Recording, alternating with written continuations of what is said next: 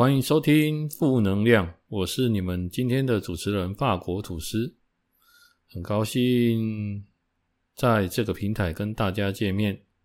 那如果喜欢我的频道，请帮我留言或点选五星好评，我都会非常的感谢你。希望今天的节目你们会喜欢。好，第十七集开始了哈。那刚刚录音设备不知道为什么出了一些问题，出现了一点杂音，然后说有侦测到奇怪的设备啊。现在嗯，已经连续录音录那么多次了，很少这种状况。然后是这样了，现在我录音就比较淡定了哦，可以边吹着电风边录音。哎，之前因为怕有很多的杂讯。好，那我就会尽量就是在把窗户关起来，然后没有风的状况下去做这件事啊。不过因为现在这个好像可以直接帮我处理掉，就是我没有讲话那一段的声音，也觉得还不错。好了，那今天一样跟会跟大家提到海龟岛的后半段。不过在这之前，先跟大家分享一部剧啊。就是，它是，呃，大概是我近几年看过最好看的日剧，叫做《重启人生》啊，哦，重新的、重来的重，启动的启，重启人生。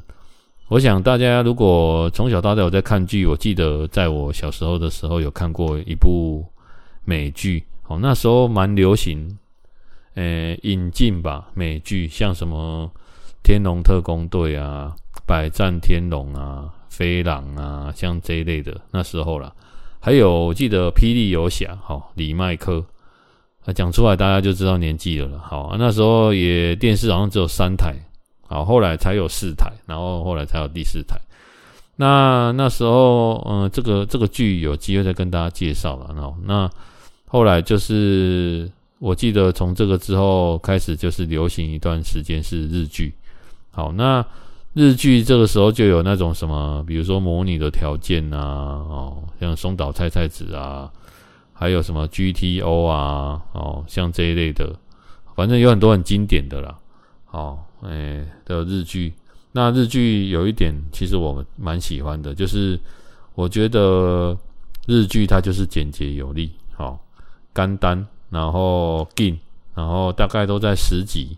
十二集哦左右就结束了，这样。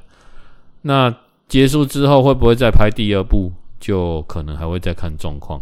那通常都会拍那种特别篇呐、啊，就是人家说 SP 版或者是诶、电影版，好出个番外篇之之类的。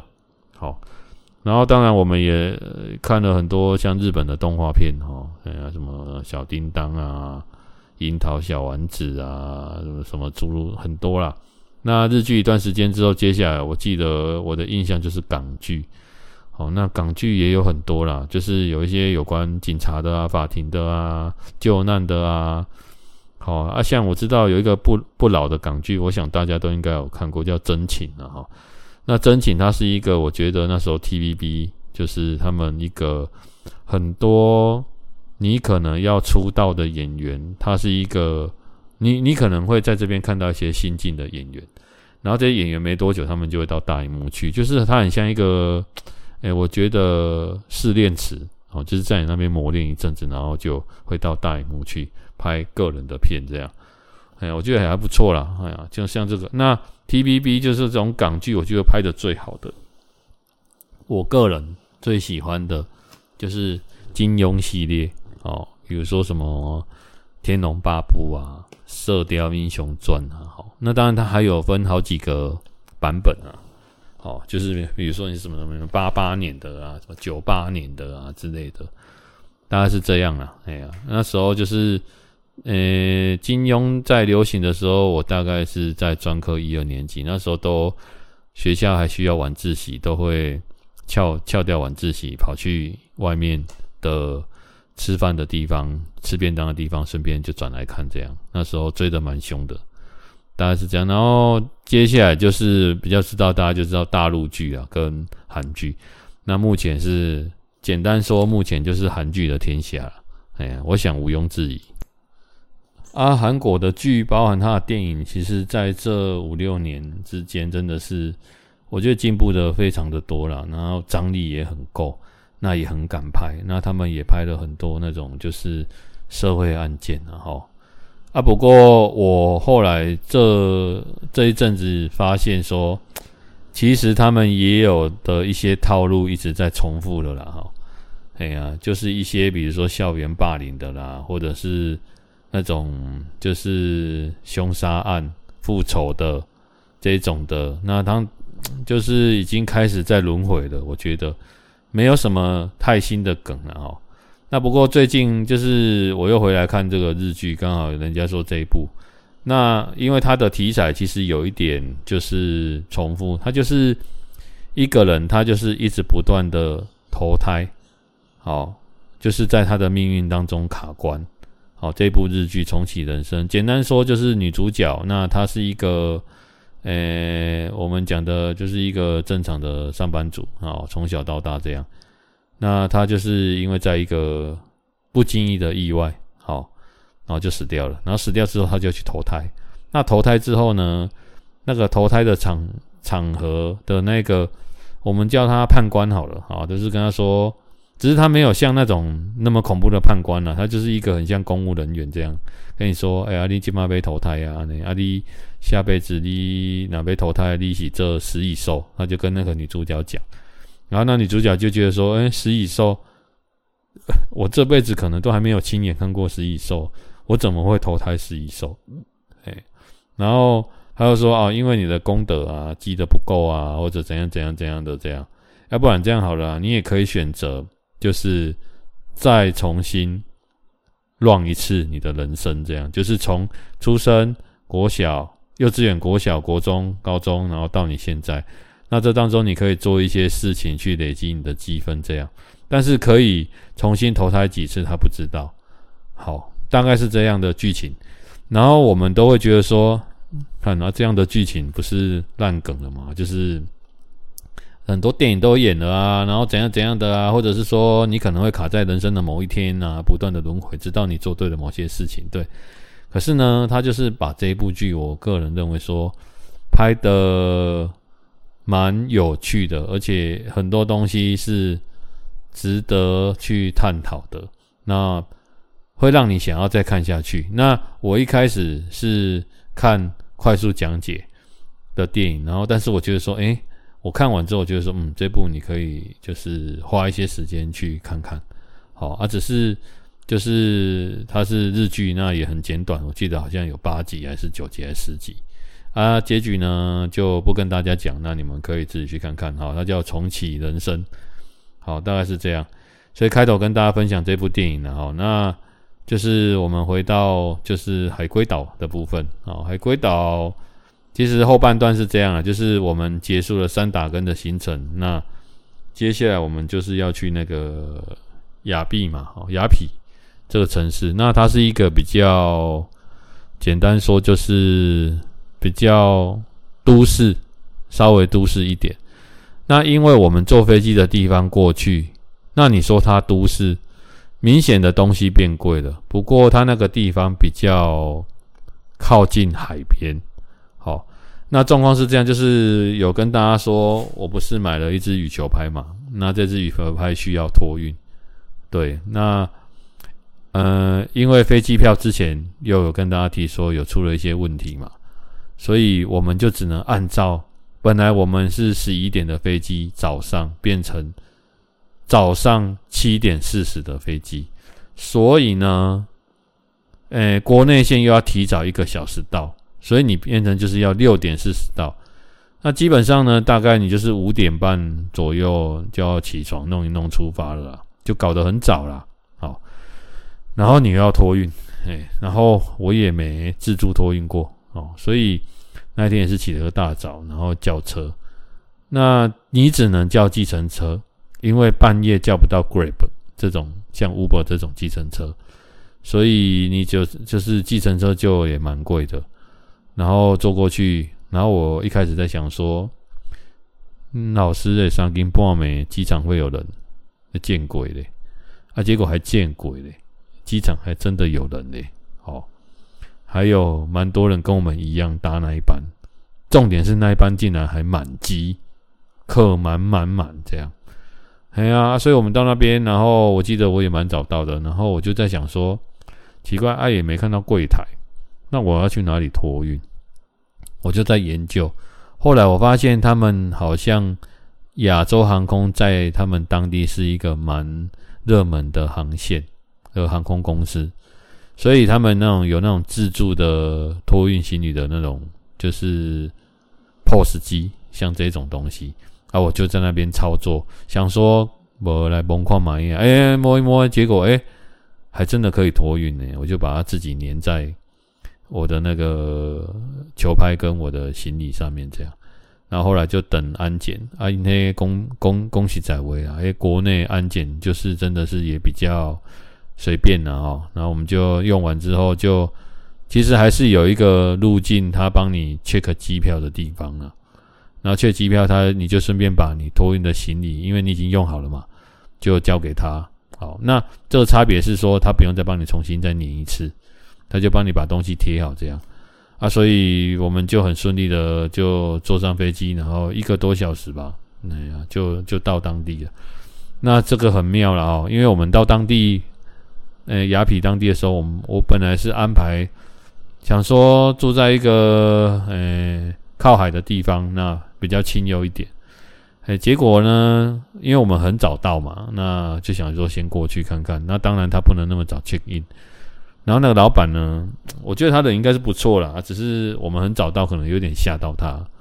那他是一个胖胖的胖子，肚子大大的这样，然后一出来就问我们说要干嘛这样。那我我其实感受也不太好了。那而且我觉得那边很偏僻，然后就是要去哪里都很麻烦。后来我就是我觉得，呃，在那边可能会很无聊啦。好，虽然只有待两两天两个晚上，但我觉得可能会很无聊。于是，我就是临时就决定说，算了，我们改到比较热闹的地方去好了。那因为雅痞它是一个有一个地方，它用的很像渔港，但是那个渔港呢，它弄一整排，上面有各大。各大的饭店有一点像是，呃，想想看，我以前有没有去过类似的地方？就是它的沿岸啊，都有，比如说你想得到的那种五星级的那种饭店，那也有饭店有高尔夫球场，好像是呃比较热门的什么希尔顿啊，好，还是那种呃万豪哦，好像也有在那边，然后还有很多百货公司。那重点就是说，去那边的人蛮多的，都是要去玩那种跳岛。跳岛简单说就是像我们跳岛的概念，就是像我们在台湾，比如说我想要去澎湖，又想要去呃小琉球啊，又想要去马祖这样。只是说他们那个岛与岛之间都很近。那跳岛的行程就是有一日游跟两日游啊，你可能那边住一晚，或者是一日早上可能八点。出发，然后下午两三点回来，类似像这样。那有很多家的那种，呃，船公司还是他们有那种类似像旅行社，都会在就是码头，哦，在那边揽客人。所以你一一下车就很多人找你了，哈。所以附近很热闹，那也有蛮多的市集，哈，大概是这样。那有一整排的餐厅，就是全部是靠海的。然后有，比如说韩国料理、日本料理、美式料理、欧式料理，什么料理都有。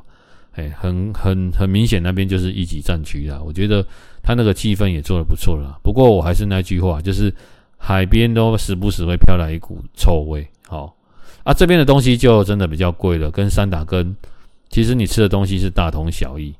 好，但是三打根就是相对便宜，至少有一倍以上。哎，大概是这样。可是。虽然它比较贵，可是它在我们台湾的物价来说，我觉得就是还 OK，就是中等啊，没有偏很高很高，我们还消费得起。不过当地人可能就会比较硬。那我是没有去选择那种跳岛啦，因为我觉得这种就是比如说潜水啊、浮潜的这种行程，我个人已经是就是虽然很漂亮，但是我们有去海龟岛了，我觉得也很漂亮，我觉得差不多这样。那我就是一心想要去想说要不要出海钓个鱼这样啊，我就跟那个船家商量一下，诶，他们愿意载我们去钓鱼这样啊，我就跟他安排去钓鱼。那当然这个钓鱼也是沟通很久啦，啊事后我想想觉得。就是因为我也没有在国外钓过鱼啊，好，啊想说，哎，这是一个经验。那他就是安排了一个小艇，就载我们去钓鱼，而且我们就直接包船，这样啊，其实就是他的钓鱼也没什么技巧，就是你的鱼钩钩上乌贼，然后直接沉底，沉底就是把鱼饵丢到最底，好，然后往上拉稍微一点点，然后鱼就会自己来吃，你就把它拉起来。那大概钓了十几条，十条左右，哎啊，三个小时。那我觉得不便宜哦，哦，就是你包船，因为如果他最多最少，他一般来说是要四个人他才会出船哦。如果你是包旅行社要六个，可是因为你的人不多嘛，所以你就一个人就负担了这些所有的费用，类似像这样，所以台币大概要三千多块。但是呢，就是我不会再钓第二次，所以我觉得这个钱诶花得还蛮值得的。好，而且。你去那边钓具，他帮你用好，鱼饵帮你用好，船帮你用好，你只要人到这样就好。好，所以也是在那边跟他讲，当然也有杀价了哦。就是一开始他当然就原价，然后慢慢讲，然后他老板也会表现得出一副就是好像他吃亏了，然后你占便宜。但是其实我觉得没有什么吃亏占便宜，花东西就是你觉得值不值钱，值不值得，你觉得值得你就花。嘿，那像那边的一些浮潜的用具啊、防水袋啊，诸如此类的，呃，你虾皮买都很便宜啊，则在那边买都偏贵，而且贵很多。对，所以我建我当然我的建议就是，呃，你到那边看人啊，如果你是真的很需要，那就买一下，因为也没有那么方便嘛。对，啊，要不然其实台湾什么都买得到，我也是这样跟大家讲，像买网路卡也一样。我觉得很多东西现在在台湾，很多透过网络很方便。好，当然去到那边你就要会自己使用了，大概是这样。所以那天就是在那边待了大概两个晚上，然后我们就搭了极超级早的一班班机回来啊，因为他这个诶回来的班机就是嗯好像是固定的。如果你要搭别的班机可以，但是你就要搭的时间就比较长，好，就是要搭十几个小时才会回来。所以我们就搭了最早六点多的班机，等于你是三点多起床，四点就要到机场，然后弄一弄，好，啊，真的也是就蛮累的啦，好，搞一搞，然后又到台湾，然后又从，因为回来我们就先到桃园，从桃园坐坐那个高铁，然后回到这边大概中午。然后就结束这个行程，哎呀，然后所以简单来说啦哦，就是自助旅游，我个人是觉得说它并不会比较省钱，好，然后它也不会比较方便，好，然后很多东西你都是要花钱学经验。这次这样整个花一花，一个人我觉得差不多在台币四万块左右。那如果你说你去外面安排啊，像我最近看那个旅行社，我之前去一个旅行社叫友泰旅行社，然后他们都会在机票上，老板很很厉害，会在机票上做一些琢磨，所以让你多一趟转机，可是他可以把你的旅费压低。我看他去欧洲的行程不用五万，对，所以很便宜啦。啊，当然里面有很多自费行程啊，比如说要去参加什么景点，就是用选配的方式，你可以不要去，然后你也可以去。好，就看你自己了，哈。然后你也很有一些，就是他就帮你处理好啊，吃啊，交通啊，好，然后飞机载你过去啊，饭店帮然后都弄好这样啊。不过这种对我们这种我这种人来说，我觉得这种行程不错，因为过去我并不是一个就是非常喜欢说我一定要到什么地方，除了埃及以外，好像比如说埃及，我就是金字塔那。什么人面狮身，然后那个叫做那个木乃伊，好，这些其他的我都觉得还好，好啊，我也没有一定要吃什么东西，对，因为嗯，他们都会安排啦，哦，就是当地的一些风味餐。不过我的印象就是风味餐你的喜欢加贝哈啦，就是安呢，哦，人的饮食嘛，吃久了你就会有一个固定的模式，大概是这样，体验一两餐我觉得 OK。对啊，所以你这样安排起来，我觉得自由行就是，可是自由行它应该是说它最大的好处就是它前面那两个字自由，所以你可以，因为我也参加过一些旅行社啦，那我觉得旅行社就是说方便嘛，但是有时候你到了某个点哦，你突然会有感应，你知道吗？那种感应不是，呃，上天的感应不是，是感应到说你很想在这边多待一些时间。好，或者是你觉得这个地方你在这边一天两天你也不会腻，我觉得那种就是你想要自由，你想要随心所欲，那当然你就是会选择这种自由行。那选择自由行，你就会有很多东西你要自己用。可是我是认为是这样，旅行社搞得懂的东西你也搞得懂，对。可是他们以量制价，你没办法以量制价。好，所以你就是会变成说你要牺牲东西一些东西换这边。然后旅行是这样，出去的时间越长越省钱。好，出去的时间越短越花钱啊！你出去五天哦，你可能花五万，可是你出去十天，你可能不会花超过十万哦，你可能花七八万而已。为什么？因为时间拉长，因为你这样来回的机票，它就是算次数，就像你在买股票一样，一直进出，一直进出，一直进出，就很浪费手续费一样的意思。对，所以这个都是看个人。那。当然，我现在有一些经验了，然后这次的经验再累积下来，我就对往后的安排我会比较有信心。那如果大家觉得，诶，我觉得自助旅行有机会，我觉得人生哦可以安排一趟哦，给自己去。那当然，国家你一定要安全一点哦，就是然后不熟悉的地方，诶，有时候晚上你很容易被人家发现你是观光客，看麦有被照。大概是这样，因为坦白说，旅行意外也很多，只是这个国家有没有在公布好这件事，这个数据，因为公布会影响他们的就是观光的人数嘛，对呀，好，除非是像菲律宾呐，好像现在菲律宾这个国家大家都知道很危险，哦，会绑架，会干嘛干嘛的，好，不然我就觉得有些国家其实都查得到，都还好，哎，甚至有些国家也很友善，因为那边促进你的经济的最友善。的。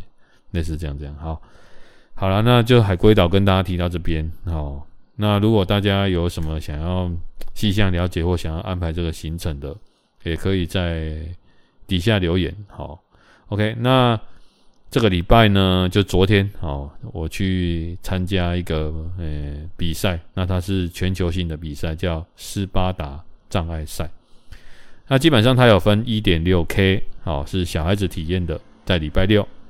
好，那它也有分五 K 哦，然后还有十 K，那它还有一个叫 Beast，就是野兽赛啊。野兽赛比较少办，因为它是五十公里的啊、然后五十公里的诶障碍跑，就是五十公五十公里你要越野跑哦。好，我先跟大家讲一下啦，什么叫越野跑？一般我们跑步就是跑平路嘛，绕圈圈，跑操场，跑柏油路，哦，没有上下坡。OK，然后地是平的，越野赛就是顾名思义，就是你跑的是我们一般爬山在跑的那种，它是没有路的，它没有铺铺平路，它的路就是有石头、有草、有高低起伏。好，所以你就可能会踩到石头滑倒，你可能会踩到土，好，可能会踩到水。好，那它的过程就是你很像你在跑山，招什么楼啊？上去下来，上去下来这样。那，呃，它其实有一个诀窍，就是你上坡的时候用尽量用快走就好，但是下坡你可以快跑，这样可以弥补那个时间差。好，不然你上坡会耗尽太多体力，你到时候连下坡都没力气。我是听人家大概是这样讲的啊，我有掌握这个原则。嘿，然后这个比赛呢，它每一年都会办一次。那高雄我知道的是高雄、台中有啊，我不知道台北有没有。那我之前就有看过人家比这种，那我也想说去体验看看。那我有时候想说，人生嘛，就是可能很多事情你有可能只会做一次，那做完之后你可能会觉得太恶心，不会再做第二次。所以我就想说，那我是去年我看了一下我的报名日期，我是十一去年十一月报名的。那从十一月开始到四月比赛，就是大概还有将近五个月的时间。所以我那时候就开始刻意训练我的体能啊，当然就是就是让自己保持运动，然后有一定的强度。那之前有跟大家都讲过了，比如说背水啊，比如说打球啊，诸如此类的。然后有保持在就是做一些核心，包含就是伏地挺身比较高强度的，像这种的。那我觉得重点在持续的，然后又每天可以的话去公司，我都会爬楼梯，下楼梯我也会爬下，就是基本的基本数了，像这一堆东西。然后就在这么小小的这种一点一滴的累积，然后到了比赛的前两天，哦，我就刻意让自己早点休息，因为人家说睡眠对比赛当天的状况很重要。也许你的体能再好，状况再好，可是如果你是当天睡眠不足，那它会大大的影影响你的比赛的成绩。除此之外，有可能还会出人命。你会因为这样可能会可能会出意外，都有可能啊。比如说，因为你睡不好，那你或者是你没有睡眠没有充足，你的心心率可能会不整，大概是诸如此类的。所以我我有先做好这个准备。我觉得，诶，那天的比赛我们是八点开始比，跑回来已经。差不多十一点，那我为什么跑了三个小时？我先跟大家讲，就是说，其实我个人估算大概两个两个小时出应该就完赛了，只是中间大概有一个小时的时间，因为我们有一位队友，然后他脚抽筋非常严重，然后因为现场也没有那种救援的，就是他的救援站可能他是在山上，可是问题是没有人可以把你抬下去，于是我们就是。诶、我们有三个人去，我们就跟着他，带着他，然后就是一起，我们用走了走了一长段，大概真的差不多。我个人觉得，因为用走的就很慢了嘛，就大概走了应该有一个小时左右吧。诶、欸，大概是这样，一直到了我们的后半段比较密集的那种障碍，有那种障碍的考验的地方，才放他一个人走。因为那时候人比较多了，就是有很多的工作人员。好。那他是用走的走完了，啊，我们就是把接下来的路都把它就是跑完，然后通过。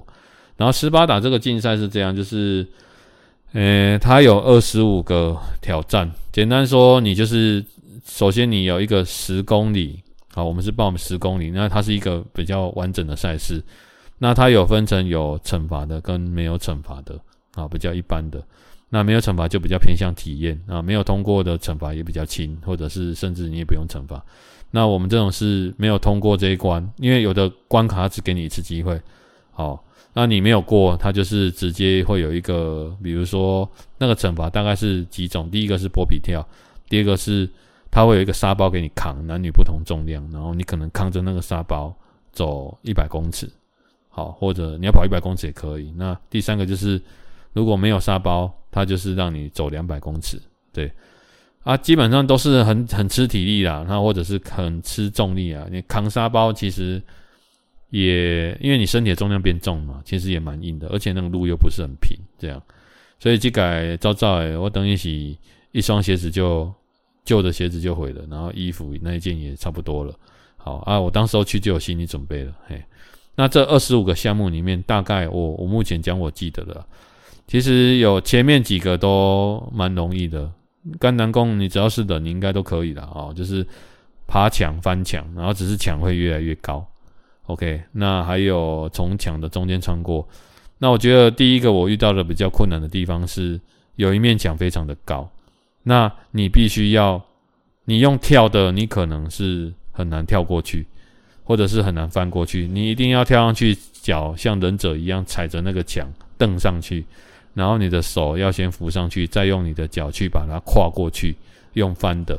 好，那当然身高不高的人就会比较吃力嘛。然后队友之间又不能互相帮忙，那他不是报一队一队的，是大家都是个体，只是我们一起跑，所以你不能帮忙他，你也不能作弊哦，你也不能去踩旁边可以垫的地方，你也不可以旁边拿石头垫上去都不行。哎，你就是靠你个人的能力上去，反正不行，他会有他的。处罚的方式啊，就是替代方案呐。简单说是这样，嘿，所以其实差不多啦。好，那我是到了有一关，我觉得也蛮，就是稍微觉得哦，这一关有点难度，而且你要有能够抵抗它那个，诶，高度带来的恐惧。好，就是它必须像翻墙先翻上去，接下来它会有一个，诶，很像 L 型。可是它是倒过来的，好，倒过来的 L 型，爬上去，垂直爬上去之后，它会有一个呃逆向的四十五度角，你要爬上去。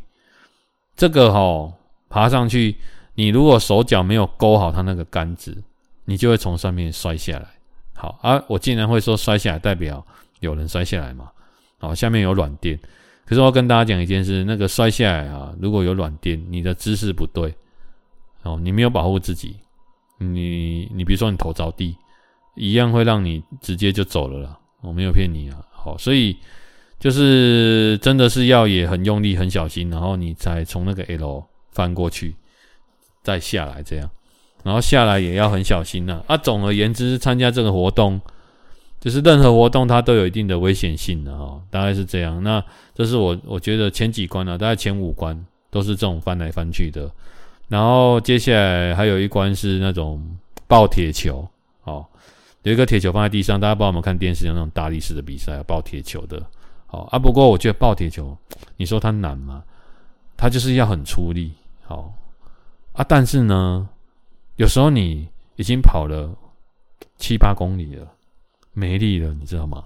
所以你真的是用吃奶的力量在抱，然后抱过去走过来这样，然后还有匍匐前进啊，上面有流刺网啊，像这种关卡，然后还有标枪哦，一次就要命中，好，然后还有攀绳啊，大家以前国小爬过杆吧？好，爬杆，可是攀绳跟爬杆不一样。哦攀绳比较难一点点啊，因为绳子会动，所以你你用我看有人暴力解锁了，就是用手的力量直接拉上去啊，我没有办法，好，因为我我丘贝拉博阿赫哦，而且现在没有以前那么轻，所以我是靠技巧上去的，然后用脚把绳子缠住，好，那个绳子如果你有缠住，你的手的力量就可以减轻，然后再慢慢一格一格一格爬上去。坦白说哈。那一关我可以爬上去，我自己也觉得不可思议，因为我上次攀绳已经不知道是民国几年的事情了。嘿，那大概是这样。那攀绳，然后还有，我想一下哦，攀绳，然后匍匐前进，然后，诶啊，还有那种就是像极限体能网，很像你在吊单杠。好，这种吊单杠的就有三关，一个是吊环，一个是吊移动的单杠。一个是吊高低杠，好，拍谁三关我都没过，哎，只要吊的我都不行，所以直接惩罚。好，那有一关我觉得比较硬的是，他是扛沙袋，可是他扛沙袋不是走平路，是往上爬再往下走，再往上爬再往下走，嗯，我觉得估计有两百公尺，只是它是越野的，好，大概是这样。还有一关是。嗯，那个背那个桶子，哦啊，那个桶是很像水桶，你要扛在肩膀上啊。嘿，缺点的是也很重，然后，诶，那个东西扛在身上，你其实身体会不舒服，因为它会有刺痛感。哎，就是很像你把桶子扛着水扛在肩膀上，它不是像沙袋一样，它会贴着身体，也不一样。哎，哎，就是大概诸如此类，就这些。那其实二十五项真的到后面都没力了啦。我只能跟大家讲了哈，就是哎呀，还有翻轮胎哦，翻两颗啊。我在翻轮胎的时候就是太用力，然后我的手手指头就裂开，然后就直接碰毁。然后现场碰回两只贼啦，我等下讲。然后也有人叠着狗吃屎的啦，好，这样很多啦。然后裤子衣服破掉的很多，嘿。那后面，呃、因为这我们这种参加是那种竞赛的 race，就是竞赛组的 super 组的，所以比较严格。那后面的那种，他们参加都是比较属于体验赛事的，就比较轻松，而且人也比较多。好，所以从九点之后人到十二点一点人都很多。好，就是体验的，你也会看到各种不同体型的人都来的哈。前面的都很精壮，然后后面的你就看就是有那种。诶、完美啊，然后好像感觉来野餐的啊，诸如此类的。整体来说，我觉得这个赛事，我觉得非常推荐大家去体验。然后五公里的赛事，但如果你这辈子只是想要参加一次，因为它的项目啦，呃，二十五项都差不多。那当然，你五 K 的就项目比较少，不过也是都几乎都能体验到。嘿，那整体来说的话，就五 K 的推荐大家去参加啊。如果一辈子你只参加一次，因为都长得一样嘛，那除了你也跑的路不一样而已。好，因为之前听说在冈山，啊，现在这次是在小港大平顶。哦，我觉得风景不一样。哦，啊，累的时候也没什么风景啊，就是都差不多了。哦，哎呀，就是你会一直边跑边想说，哎，为什么要来跑这个？不过我觉得蛮蛮推荐大家去体验看看，而且可以带小孩子去啊，然后自己去，哎，不用担心你的体能，呃，跑不动大不了用走的，反正你也没有赶时间，你也不是竞赛组的，也不是公开组的，好，没有在跟人家拼，啊，不用怕别人超越你，不用，你去参加本身就是一种勇气，至少人家以后有问，哎，说，哎，那我有参加过这个，你知道这是什么东西？好，那体验的，我觉得报名费也不贵。哦，还可以，所以我觉得推荐大家去参加这个东西。好，OK，好。然后比赛结束后就差不多，因为刚刚跟大家说，就是为了等我们的好朋友跟我们一起跑嘛，然后就大概三个小时结束，在到家已经接近十二点了哦，十一点左右离开嘛，那衣服也都脏了，好，大概是这样，嘿。然后下午呢，紧接着一点我就去参加一个品酒会。那因为 他是那种免费的啦，他是全脸办的。他全脸有一个代言人哦，一个男生来帮我们讲解红酒、白酒怎么品酒。时间大概是两点了，那我大概一点多我就到了，然后就现场就很多人啊。然后这应该是说啊，我觉得我觉得应该是这样啊。就是是嗯，首先它很像菜市场啊，哦，然后大家去，我觉得你说品酒，我觉得是疯狂的在喝酒啊，哎啊，当然一口一口一口这样小口小口的，可是哎呀，喝起来就也蛮多的哦，哦，而且它是混酒，所以当当时候到的时候，我想说，哦，怎么那么多人呢，本来想要回去的，后来我约了朋友跟我一起去，我想说，不然等他来好了，哎呀啊，后来就等到两点开始。人人潮就开始散掉了，因为大家都开始在听讲座，然后我就一开始人真的很多嘛，我就趁他在听讲座的时候，我就就换我去旁边，好，我们两个开始在那边品酒，就从第一摊，呃，一摊大概都喝三支酒，然后喝到第四摊，所以也喝了十几种酒，然后我，呃，有几支酒我觉得喝得蛮不错，就把它买回来。那因为其实坦白说啦，就是这瓶酒会，我觉得它。呃，如果你对环境要求没有那么严格的话，呃，我个人是觉得说，嗯，它不是什么多高端的品酒会啊，毕竟那个酒的价格也不高啦，就是一支酒三百多块，算呃便宜啦。不过喝酒是这样啦，你懂喝的人你喝得出来，你不懂喝的人就是喝的顺不顺口嘛，对不对？哎呀，所以人家说喝酒要盲测哦，就是这样，就是不是因为。有的人是在喝贵，然后贵他觉得好喝，到底是贵他觉得好喝，还是因为好喝他才觉得贵？好，这种东西就见仁见智。那我在喝酒呢，我自认为没有那么高的 sense 啊，就是我喝不出来啊。但是我只喝喝起来，我觉得好不好喝，我喜不喜欢这个味道啊？因为喝酒喝下去，它会有一个从鼻孔跑出来的味道，你会喝喝看，就像有人喝那种威士忌也是一样。啊，就觉得喝的好喝啊。有的人喜欢喝甜的，好，有的人喜欢喝涩涩的，好，有的人喜欢喝就是顺口的。看人，就像有的人喝啤酒喜欢喝，哎、喝起来麦味很重的，好像我就不喜欢喝麦味很重的，见仁见智啊。不过这样啊，跟大家讲啊，就是我们大概两点十五分，然后就就自己跑到旁边去喝，喝完买了两支酒就撤，就撤收了。为什么撤收了？因为我也很少在大中午喝酒，哦，因为人家说大中午喝酒是酒鬼的行为，哦，为什么这样说？因为一般我们在喝酒都会选择在晚上，气温比较低，然后那个你的身体比较不不会那么燥热的状况下喝，那酒性在挥发不会这么的明显啊。因为我喝酒其实不太会脸红，可是因为我那天上午。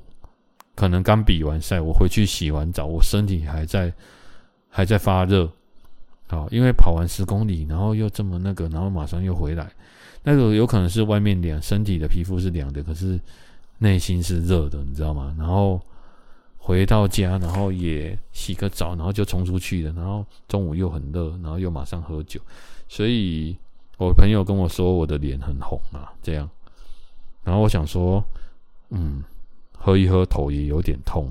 然后十十几支酒这样混在一起，虽然每支酒都一小口，可是混酒也不是在开玩笑的，哦。那我想说，好了好了，那就这个品酒会就这样草草的结束了。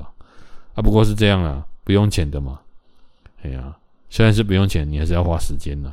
那我选择不要在那边再浪费时间了，我们就回家了。好，然后我就买了两支酒，我觉得这两支酒还不错，好，就买了回家。回家了就赶快回家休息了，结束这个，诶、就是菜市场的品酒会。然后坦白说，非常不推荐大家去。好，对啊，因为你如果要喝酒，呃，当然现场上课我没有上完，但是我觉得如果你只是单纯觉得说你要品品酒，要多懂一些，那个环境真的是太吵了，不太适合。或者是我去的那一场真的很吵。好，或者是他真的是不用钱，所以很多人都来了。这样，如果他有限制说品酒会要缴个三百块，那我想应该就不会那么多人，也不会这么吵。哎呀，真的是这样。好，今天就是在这边拉里拉杂跟大家讲那么多，那最后跟大家推荐一部电影了哈，它叫 Netflix 上有，它叫做《兜售梦想的先知》。好，大家有空可以去看看，这是一部。蛮心灵净化的电影哦，里面它有一句话了哦，就是讲说，如果你的人生遇到，诶没有那么顺，他说你可以，我那个里面的主角跟他说，我可以卖你一个逗号，让你休息一下，然后接下逗号之后再继续开启你新的人生的路。诶，当然我没有办法原话重现，不过。兜售梦想的先知，很推荐大家。如果在人生可能碰到什么低潮啊，去看看。因为坦白说，今天早上就是发生了一些事情，就是在我在录录音的当下。现在是四月十七号，好，那当然你们听到这集的时候已经是五月了。好，那我一个学妹，好，就来早上开完会就来跟我说一些她就是目前的近况。那就跟我聊，那当然一边聊就一边哭咯。好，那我也不知道为什么大家都会在我面前哭了。哈，那可能是我有给他们诚实棒棒糖吧，还是什么东西？哎，啊，就跟我聊。好，那因为我学妹她本身就是她是一个诶意志力蛮坚强的人。好，那工作能力表现也非常的好，而且是一个很靠得住的人。那这样的人呢，很容易，呃，给自己过大的压力，或者是过大的责任。为什么会这样？因为他觉得他做得到。好，所以很多时候，有时候我觉得人生哦是这样，不要，你可能什么都很厉害，但是不要让自己太厉害。这个是我们要学习放手的地方。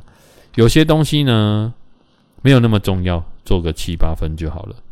好，那重要的是再来全力以赴。好然后没有办法，每一个人的承诺你都能帮他做得到，所以重要的人的承诺你把它做得到就好。好，啊、我学妹因为身体本身有一些免疫力系统的问题，所以她长期是，诶需要靠吃药啊，或者是就医。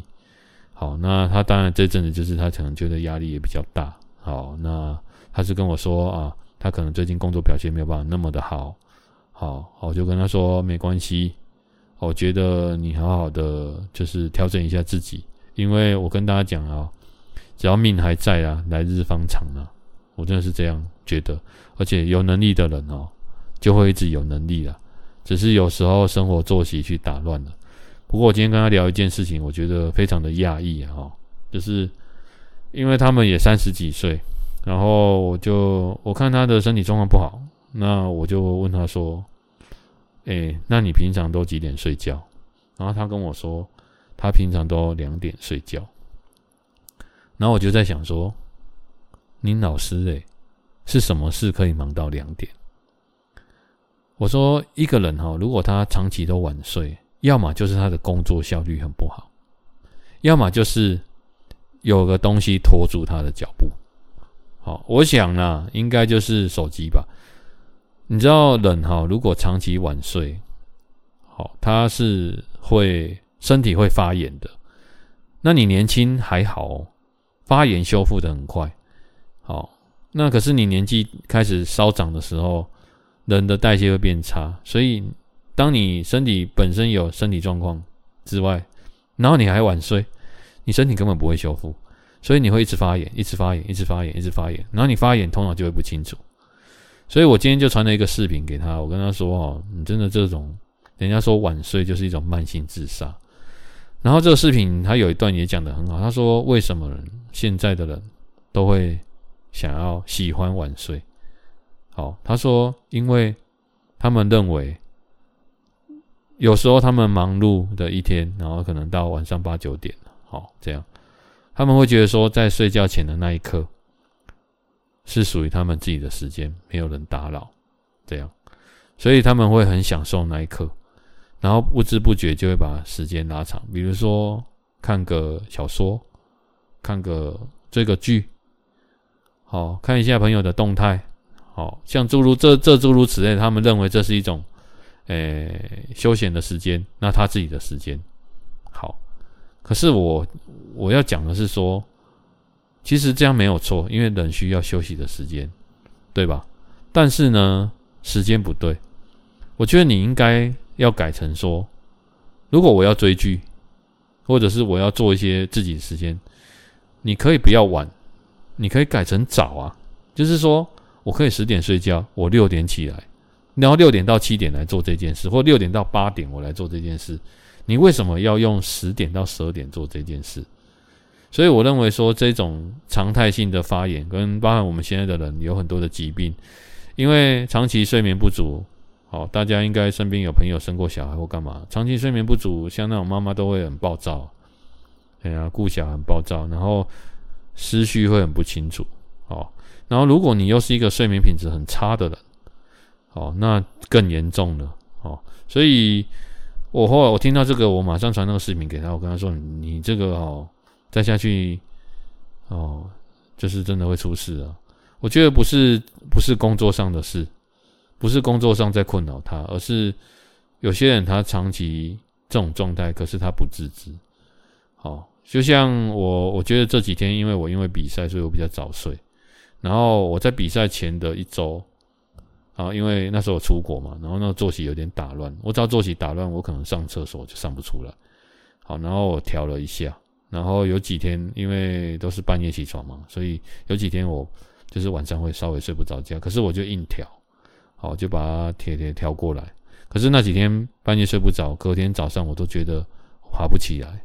好，所以好不容易我花了一些时间把它调回来，那这几天又睡得特别饱，所以我发现这几天心情特别好。而且，诶，情绪也比较稳定。